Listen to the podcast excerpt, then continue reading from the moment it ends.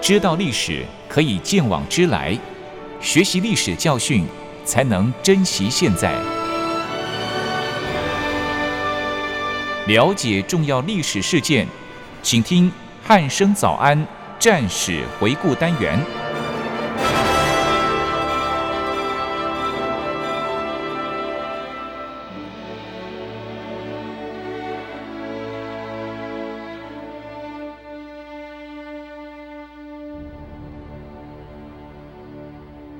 各位听众朋友，您好，欢迎收听今天的战史回顾单元，我是易明。今天一样邀请到国防大学的曾博元老师来到节目当中。老师你好，啊，一鸣好，各位听众朋友，大家好。嗯，老师，继这个上一次我们是讲到了这个陈仆跟这个稍微偷看一下小 朝，呃，跟这个姚韩之姚战韩之之后，战哎对，就那我们今天要继续来讲这个关于晋国跟楚国的避之战。对哦，对，这个对象其实一直在换、哦，一直在换啦、对对对，就是可以也看相得出来很乱， 对不对对？当时的这个战况应该是非常的、就是、嗯激，烈，而且诡谲多变哦。嗯没错就像没错上一集我们其实有提到，就是呃，一下晋国跟这个秦国是对联合的。对，再又跟郑国，又跟郑国，对然后又背叛，又对，对对就是 一整个非常的复杂哦。 没错没错，对，好，那嗯回到今天的正题哦，就是这个避之战哦，嗯相信应该也是一样的诡谲多变跟 没错复杂哦。，没错没错，对，那在节目的一开始，是不是请老师稍微跟我们说明一下这一个战役的概况呢？嗯，好的好。其实，在介绍这个晋国跟楚国的避之战之前哈，啊我还是稍微跟各位听众，呃，稍微说明一下这个当时的一个时空背景啊，是哈那便于让这个听众能够带入这个场景啊哈。嗯，那之前我们就是刚刚跟那个一鸣所说的哈，我们有讲过城濮之战嘛。。对，那事实上，我们可以从这个城濮之战以后嘞，当时的这个晋国的晋文公，呃，已经当上了中原地区的一个霸主哦，那对也成为了这个春秋的五霸之一啊。嗯，但是虽然稳定了这个中原，实际上其实中原秩序上并没有维持太久，因为嗯在这个中原诸侯里面呢，还是有部分的这个诸侯啊，想要夺得更多更多的一个权利哦，嗯，就像是这个秦国和晋国一样啊，他们两个国家在这个城濮之战之后，其实还是有许多的一个争端呐、哦哈。是，那因为这个秦穆公当时他一心一意的就是想要这个报复这个晋国，所以在这样没办法以武力打压之下，就只能转向这个跟楚国结好。嗯，所以晋国从西元前大概六百二十七年的崤函之战之后嘞，他就正式跟这个秦国的关系啊，可以说是决裂。嗯，哎，那这时的晋国便处在一个两面树敌的一个不利的状况之下，啊是，因为为西边是被这个秦国给控制，对，那南边的部分，他又要跟这个楚国两个去相互争夺中原嗯，哦，所以虽然这个秦国跟楚国的实力啊，可以说是相当，但是秦国对这个晋国的威胁比这个楚国来得更大。嗯那倘若这个秦国它是向东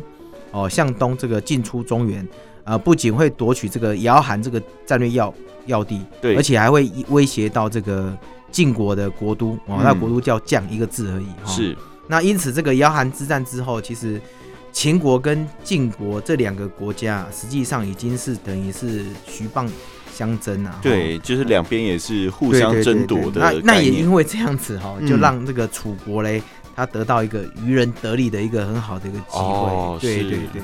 所以我们可以看到，其实之后嘞，像楚成王啊，还有这个楚穆王，嗯那个时候对于这一件事情哦，他们也都知道，而且他们都加以的去利用，希望能够带给这个楚国啊哦一能些够利益啦对嗯更大的一个利益。嗯所以楚庄王那时候就是进一步的去联合秦国，嗯而且呢，这个结交齐国还有鲁国嗯哦，并跟这个吴国还有越国嘞这个结盟。所以你看，这个外交的一个政策也是很重要的、哦。。对所以这个楚国嘞，它是极为优势，想趁这个机会能够去北进中原。哦是哎，对对对，那一直到了这个楚庄王这个时代嘞，他自己也知道说，郑国在中原这个争霸的战略地位是非常的重要，所以嗯他就决定要跟这个郑国来用兵，因为我们之前有谈到嘛，对不对？这个中原地方郑国要你要进到中原。郑国这个地域一定要把它给拿拿走，一对定要完全去控制这个战略要地，因为是它可以封锁黄河，嗯，而且可以阻止这个晋国南下。嗯哦，所以楚庄王哎，他又用了一个就是郑国他跟晋国友好，他又嗯背叛这个楚国的罪名哦，再所以一次对再一次的在西元前这个五百九十七年的时候，这个大军啊，这个攻伐这郑国，嗯所以这样的状况之下，晋国跟楚国两个嘞就睁开了这个避之战的这个序幕。嗯对对是对老师其实谈到这个避之战哦，嘿，它的缘由等于是楚庄王，因为他又想要进军这个中原霸主的地位，嗯对，所以决定对这个旁边的郑国用兵哦。对对对，那当然就是晋楚这两个大国家都想要控制郑国的前提之下，就两边就开始争夺了、哦。嗯而在这个避避，这个地方，对，避哦是个这个地名哦，对对对就一样一个字而已。对，那就在这里发生了这个大战哦。嗯那接下来是不是请老师跟听众朋友说明一下，当时整个中原的情势大致呢是一个怎么样的情况呢？好的，好。其实我记得我上一集的时候有跟各位听众谈到这个姚韩之战嘛，对不嗯对，那这一场战当中呢，其实晋军就是这个晋国军队啊，是大获全胜。但是呢，也表明说晋国跟这个秦国之间的关系已经彻底决裂了。是哦这刚刚有有稍微提到哈、嗯，那那时候开始，其实说明了这个呃，未来秦国跟晋国嘞长期的对峙跟征战，就要从这个时候开始。哦那其实实这也是春秋战争的一个发展史里面的一个非常重要的一个转折点。嗯对对对，就是是当时的一个概况。嗯是老师其实刚刚有谈到这件事情是一个春秋战争发展史上一个非常非常重要的转折点哦。嗯对，那是不是可以先跟我们说明一下秦国的状况呢？好的，那其实呃，秦国的部分哦，当时秦穆公他意识到说姚韩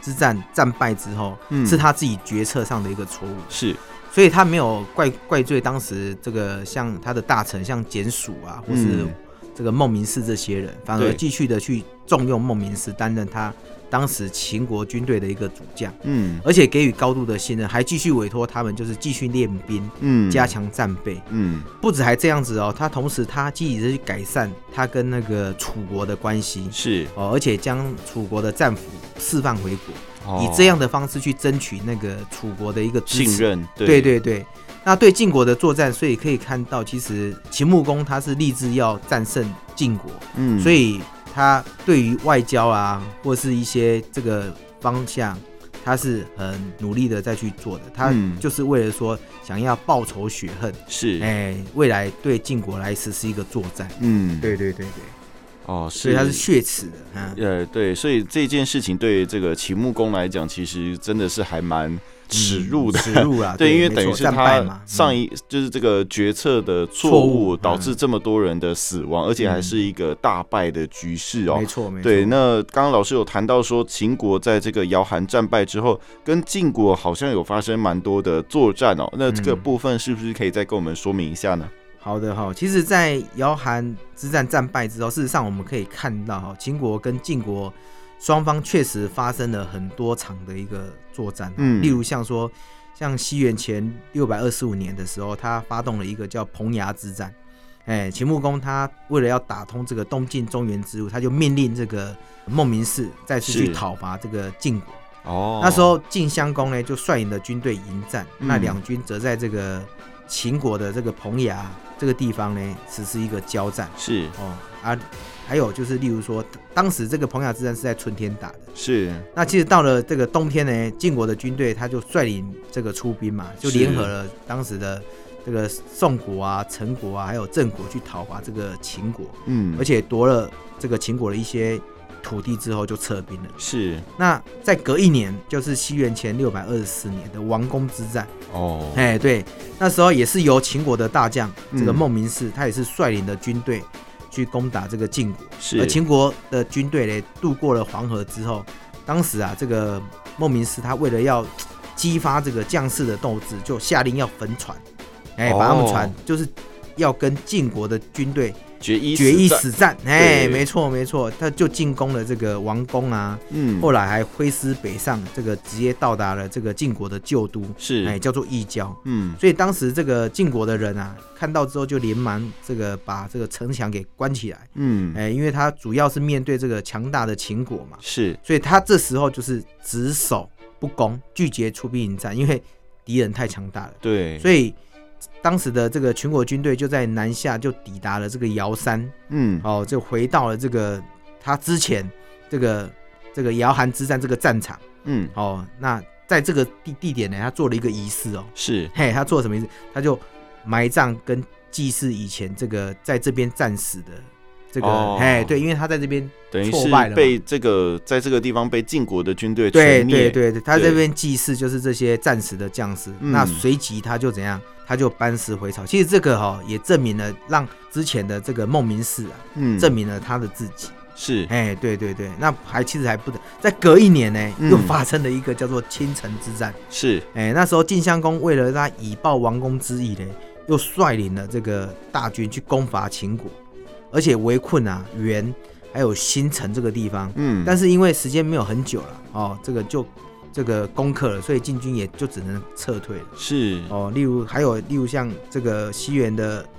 六百二十年啊，嗯啊、他也是率军啊，还有像西元的六百一十五年啊，秦秦康公他也是这个率军这个渡过河去打晋国，嗯，所以其实我们可以看到这个上面的一些种种的迹象哦，可以看到从这个秦国从姚韩之战战败之后。对，其实晋国之间就发生了很多很多的战争，嗯，同时我们也可以从这一点呢，去看到说秦国的一个战略的一个企图是啊、呃它主要就是想打开东晋的通道，去对兵临中原，去嗯取代说晋国的一个霸主的一个地地位对是对，所以从整体的一个形势来看的话，其实秦国对于这个晋国啊，仍是属于相对的一个这个虽然是很积极，但是还是属于一个比较稍稍的劣势的一个状态啊。哦，对对对是因为其实就是这么常年的这个征战哦，但是却没有一个呃比较实质的进决展定。性的一个战争，哎对，虽然就是很多的，就是战争对跟没错冲没突错，但是却没有一个可以关键性跟决定性的一个战役嗯，出现哦。嗯，嗯嗯对，那刚刚老师也花了一个比较长的时间跟我们介绍了这个两边之间的冲突哦。哎，那接下来是不是要再请老师介绍一下关于这个晋国的这个情势呢？好的好，秦国介绍完之后，那相对的晋国也要稍微讲一下。是哦，那其实晋国自从姚韩之战之后，虽然他战胜了。嗯呃，他这个争霸了这个整个一个战略的一个全局哦。嗯但是事实上，其实他失去也很多了。哦，怎么说嘞？第一个哈、晋国他虽然这个挫败了秦国要东进的一个企图，嗯但是虽然齐国的这个军力啊，事实上他也是严重的缩失。但是说真的，其实晋国也没有得到太多的好处，因为嗯他把破坏了秦国跟晋国两国之间的一个传统的一个友谊。嗯哦，所以逼着秦国他只能转向楚国嗯去跟他做一个结盟。是哎、所以你看哦，这两个国家原本很好，嗯后来呢，这个两个打仗完毕之后，他又去找了他另外一个敌人，所以嗯你可以看到说，这个长期的一个会战之后，晋国又变成他树立了两个敌人，就是是一个是秦国，一个是楚国。是对哈、所以这样子的这样的话，其实晋国它失去了一个主要的一个盟嗯国，那其实它也陷入刚刚讲讲的陷于侧背受敌的一个不利嗯状态，所以未来的部分它会面慢慢慢慢的被动，而且没有办法集中一个力量去处置它主要的敌人，就是楚。哦是对我记得这个，我刚刚有跟各位听众有说到哦哈、嗯那秦国它近几年这个战争连连，虽然秦国的军事行动上已经累积了不少的一个实际上的一个效果，嗯但是对于这个晋国来说，其实也是非常大的一个压力啊。为什么？嗯因为对晋国来说，其实楚国它才是它最主要的一个争霸的一个障碍，是所以这才是应该说它的打击的主要对象应该是在这楚个国楚国，而不是在秦秦国国对，所以相对的晋国它当然是陷入在一个两面受敌的一个状态，所以它只能被动。嗯哎，这个最好是两个不要同时打打我，打我对的这个我两边防守哎我会对防不对对住啊对对对对对，因所为以两边都是大国没错没错、嗯没错。所以晋国他想想尽办法，像可可不可以跟秦国有一个和缓的一个哦，是关系。那那他也有找人家去跟秦秦国讲，但是嗯被拒绝。是哎、一直到了这个西元前五百七十八年，一个麻醉一个一战大败了秦国之后，这个时候才有点改观。嗯哎、而且整个晋国他也是因为征战连连，所以早就已经呈现疲一乏个了疲乏了，再对加上他们之前内部的一个斗争，嗯哎、所以这个国力其实有折损啊。是哎、况且这个晋国哈、在增援中霸的时候，他必须要控制所谓的郑国跟魏国。嗯而且郑国，我们刚刚之前讲过，它是到中原的一个通道，嗯所以晋国他一定要争取。是哎，这是晋文公他长久以来的一个方略，这我记得在前几集的节目有跟各位提到哦。嗯所以你可以看到，其实楚国每一次要这个讨伐这个，或是要攻打这个郑国的时候，哈，一定会被地理的形势所逼。嗯哎，因为这个，那相对的，你看哦，他讨伐郑国，那楚国他一定会怎样？一他定会一定也会来出相关兵的出兵支援。对对，所以呃，这样一来一往，其实整个一个春秋的一个战略的格局哦，哎，就发生了一个很大的一个改观呐、嗯对对对，是所以当时大概晋国的一个情势，大概也就是这个这个样子。嗯，是，其实晋国从这个晋文公开始哦，就是呃，要升成为霸主的地位之后，对，这个其实也花了蛮长没时错间没在错准没错备。嗯，结果这个连年征战下来，其实他的国力也算是损耗殆尽啦、没错没错。啊 对，那我只能说，这个郑国的居民真的是蛮可怜 的。对，对因为他们就是中心地带，没所错以啊没大错家都会找他 们，对对对 对对，所以不管是哪一国都会找他们，都会找他们。对嗯对，那其实这样晋国的情势，在老师说明之后，大家应该也比较了解了。对啊那紧接着，是不是再请老师跟我们介绍一下楚国的情势呢？对啊，我们这个秦国讲完之后，晋国讲完之后，楚国讲完，所以你看这三个人之间嗯还是有他的一个关系，微妙的关系啊。呃，哦，对， 嘿嘿嘿，互不相让啊。哎，对对对，对所以我们看一下楚国哈、哦，楚国他的北境战略在城濮之战之中哈、哦，他遭到挫败。嗯，那楚国毕竟它还是一个属于这个地广这个民众的一个地方啊，嗯对，所以它元气恢复会比较快一点。哦，是，哎，他并没有说，因为说他这一次失败之后，这个他就放弃了争夺这个中原霸权的一个决心哈、嗯，所以就这样子，这个晋国跟楚国两国就陷入了一个僵持的一个状态。嗯，所以一鸣我们可以看到，在西元前六百一十四年的时候，楚庄王进位之后啊，嗯，他就重新这个制定了一个方针。嗯，他开始啊，对这个内政啊实施一个整补，哦而且发展武备，嗯，哎，就是武力的哈。是，那想要从这个军事，呃，还有这个政治上来下一点功夫，嗯，所以，从那一刻起之后，他就就揭开了这个晋国的全面的一个抗衡，嗯，所以开始形成所谓的这个角逐，是，哎，霸主的一个序幕，嗯，哎，一个争霸战，哦开始要这个准备了。好、这是当时的一个楚国的一个概况。是，其实照赵老师您这样说哦，就是这时候的楚国，其实他在军内政还有这个军事上，应该是做了蛮多的改革哦。那他到底做了哪一些事情？这边是不是在老师跟我们说明一下，他到底做了什么呢？好的，好，其实呃，第一项就是要平定内部的叛乱。嗯，呃，他先平定啊公子辩跟公子仪的叛乱，还有这个剿灭啊贵族、嗯哦，这个使得这个整个楚国啊能够的政局能够慢慢慢慢的稳定，是来稳定整个一个政治的大局。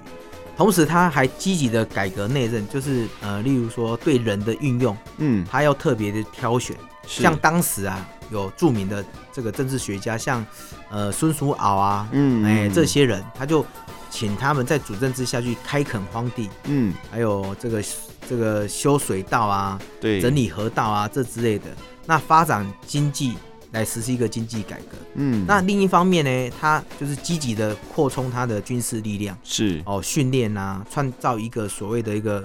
国富民强的一个国家嗯，啊，，为他这个北上能够奠定他的基础。是，那第二项就是呃，他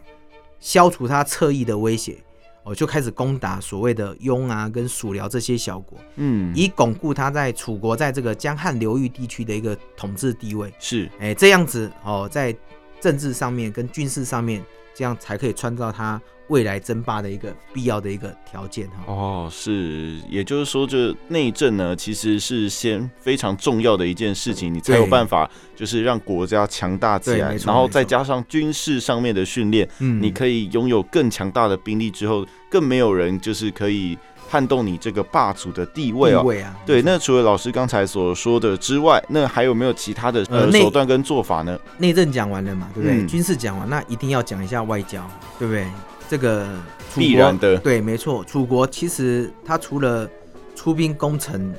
这些之外，哈、嗯，因为出兵攻城毕竟还是一个下策，是因为楚国它连续这个北进中原，想必它在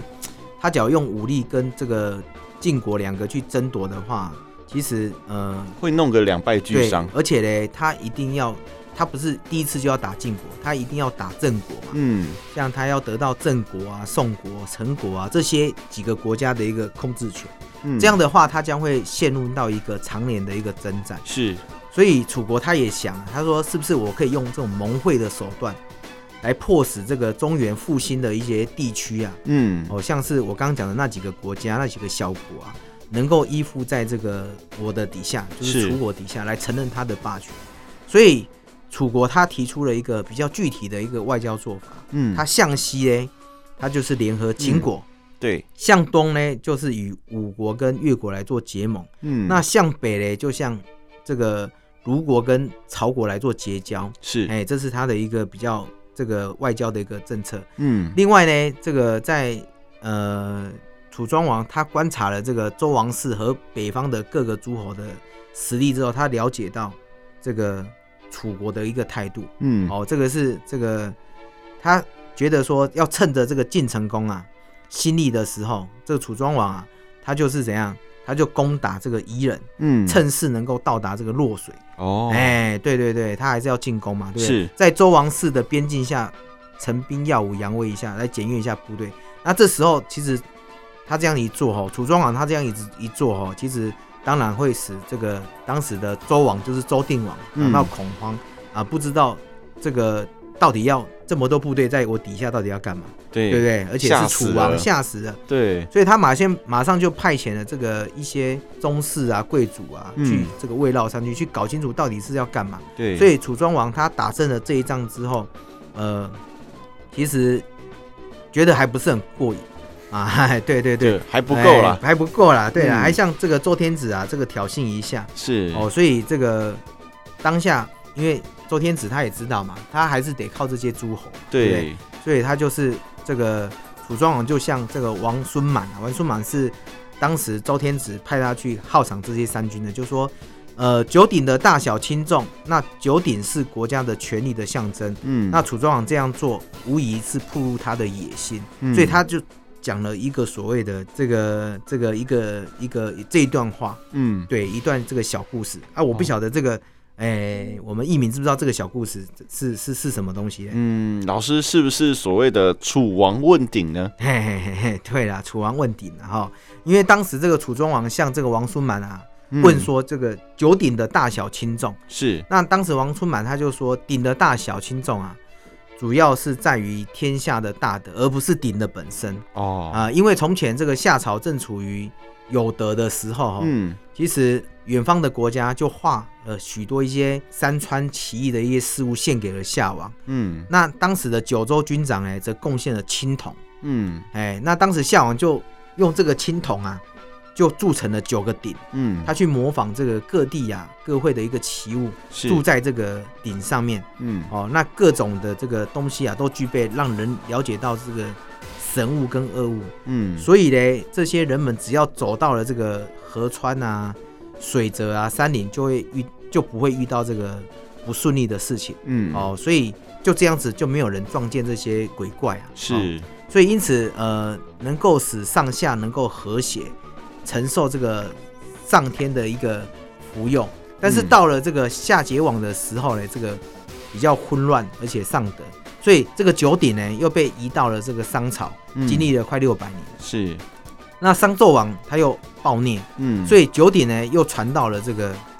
周朝。是所以由这样子可以看到，其实天子的德行啊，九鼎虽然很小，但是其实是很重的嗯哦。所以这个九鼎既然这么的大，嗯其实事实上也是很轻的。嗯，所以上天啊赐福给明德人是一定有他的一个期限，所以你看一直传，一直传，一直传。是哦，所以当时呃，楚庄王他听到了王叔满这一个道理之后，他发现说，其实他很清楚啦。嗯，他说：“哈，其实这个周王他虽然他没有实力，但是他仍然受到这个各路的这个诸侯给拥护，嗯，所以因此他想要称霸这个中原，仅靠武力是不够的，他应该要去学学这个秦桓公一样，嗯他讲求仁德。”嗯哎、这样才可以去，这样诸侯才会服从他自己的控制。哦，所以就这样子，这个楚庄王呢，他又离开了洛邑，嗯哎、所以这个过程就改变了他以往的一个做法。嗯，这个就是所谓的刚刚我讲的这个楚王问鼎，哎、嗯就是你你刚刚讲的这个这一是段小故事，对对是，其实这个“鼎”这个意涵哦，就是在这个中华民族的发展史上、嗯跟这个历史上哦，真的是有蛮重要的意味意味存在没哦。错没错，对，那其实老师刚才也介绍了春秋时期晋国跟楚国在这个作战之前的一个情势哦。但是当时除了晋国跟楚国之外，另外一个大国就是秦国。哎那我相信它应该也是很重要的、哦。那这边是不是请老师稍微帮我们介绍一下，再继续跟我们说明这场作战发生的原因呢？好的哈，我们刚刚有提到就是呃，楚庄王一直想登到这个霸主之位嘛。嗯所以他必须他要去阻止这个晋国嘛。那问鼎明理回国之后，后来这个楚庄王他回来了，他就嗯开始跟大臣讨论看看这个要如何去制服这个晋国的一个方略。是，因为在城濮之战之后，楚国西面有秦国，嗯所以南出这个武关是一个威胁；所以北面呢，则宋国背叛楚国，它也是一个威胁。对，那在这个时候，其实楚国他非常知道他自己的目标，嗯就是要如何去屈服宋国。是，哎，后来这个一直到了这个楚庄王的时候，其实秦国竟然已经和楚国友好了，而且、嗯呃，宋国对楚国而言已经不构成这个重大的一个威胁。那这时只有郑国受到晋国的这个逼威之下，哎，所以这个叛服无常啊，嗯哦，一下这个楚国，一下晋国，所以在这个时间点，其实楚国它的主要目标就渐渐的转到郑国那边去了。嗯哎，在节目中我们有谈到，就是楚庄王啊，这个北晋啊，他要先制服陈国，也要控制郑国，所以当时这两个国家就是为主要的一个战略目标。那只要当时只要制服了这个陈国嘞，楚国在北上的通道上面，嗯哎，就会畅行无阻了。哦哎，是不会不会受到任何的国家给阻碍，所以呢，这个成果也要控制。那假如嗯控制了郑国，那就更好了。嗯哎，郑国我们之前讲过嘛，它封锁过关键，地位哎，对，它可以阻止晋国的一个军事的一个势力的一个南下。嗯哦，所以呃，我们看看这一个环境中，其实大国夹缝中的这些小国，真的也是逼不得已哦，对也是蛮可怜的，对对对对对，哎，所以所以这个有时候你可以看到郑国啊、陈国跟蔡国这些小国，哎，他不遵守信用，或者是他其实他都是被这个大国所逼迫。对，所以就你是情势所逼啊，对呀、所以你说那时候屈服他是真心的吗？应该也不不太可见能啊得啦、啦，其实最主要的原因就是因为晋国跟楚国他们的德性啊，嗯呃，不够让他们来信服，是只能利用长期的这个威征战胁跟跟恐吓，对哎，来让他这个屈服、嗯哦。所以这样的方式，其实说对于这些小国而言的话，其实不会真正的感受到，哎，嗯感受到这个这个这个大国的德性啊、嗯所以在这样的一个状况之下呢。楚庄王的大多数的军事行动都是围绕在晋国争夺郑国或者陈国的这个两地啊实施征战、哦，嗯所以这样的一个火药味就慢慢的一个展开了。是哎，所以我们看到在西元前六百零六年一直到五百九十八年这八年之间啊，这个楚国对郑国的侵侵略啊，就高达了将近快七次这么多了。是哎，最后在西元前五百九十七年的春天啊，楚庄王则是以郑国与晋国结好，嗯哎，再以背叛楚国为这个名义的决定，再派这个部队呢去讨伐这个郑国，所以就导致了这个晋楚必之战的嗯，爆发。对，哦，是老师刚刚最后谈到了晋国跟楚国这两个国家，为了要进争夺进入中原复兴的这个郑国而爆发这场必之战呢、对啊，对，那是不是呃，今天时间到这里也差不多了，是不是？嗯最后再请老师用最后一点时间告诉我们听众朋友，这场作战的战场大概在哪里？那战场的形势又是如何呢？好的哈，这个我们看一看时间也差不多哈，利用这个时间再跟各位这个听众说明一下，这个为下一集的这个晋楚必之战铺个梗。嗯，哦哎是，因为我们看一下这一场战役哦，其实晋国跟楚国这两军的作战的有关地区哦，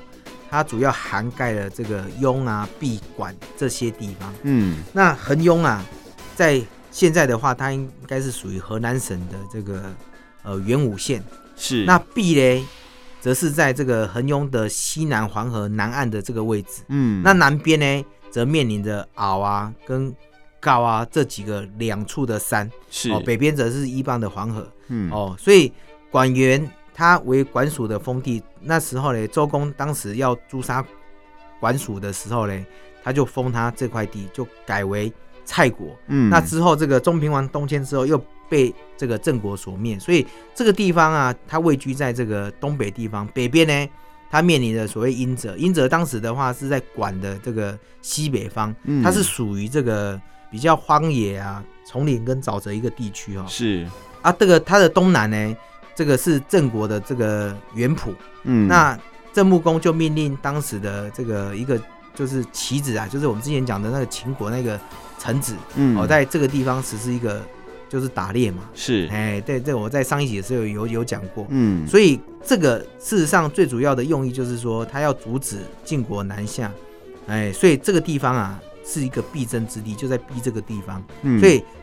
从这一次晋国跟这个楚国啊的一个军队来看，其实他们就是隔着阴者，就是这个荒野的地方互相对峙。是，哎，这也是主要的战场。嗯那其实晋国跟楚国啊，他们这一战最主要就是要夺得这个郑国的主要一个控制权，所以嗯这个两个军队啊，就在这个地方实施一个故事。哦，哎，对，所以这是我们这一次这个所讲的主要的战战场。嗯，是，今天透过老师的说明哦，我相信各位听众朋友对于这场壁之战有了更多的认识跟了解哦。那当然就是这个各家要准备争霸的这个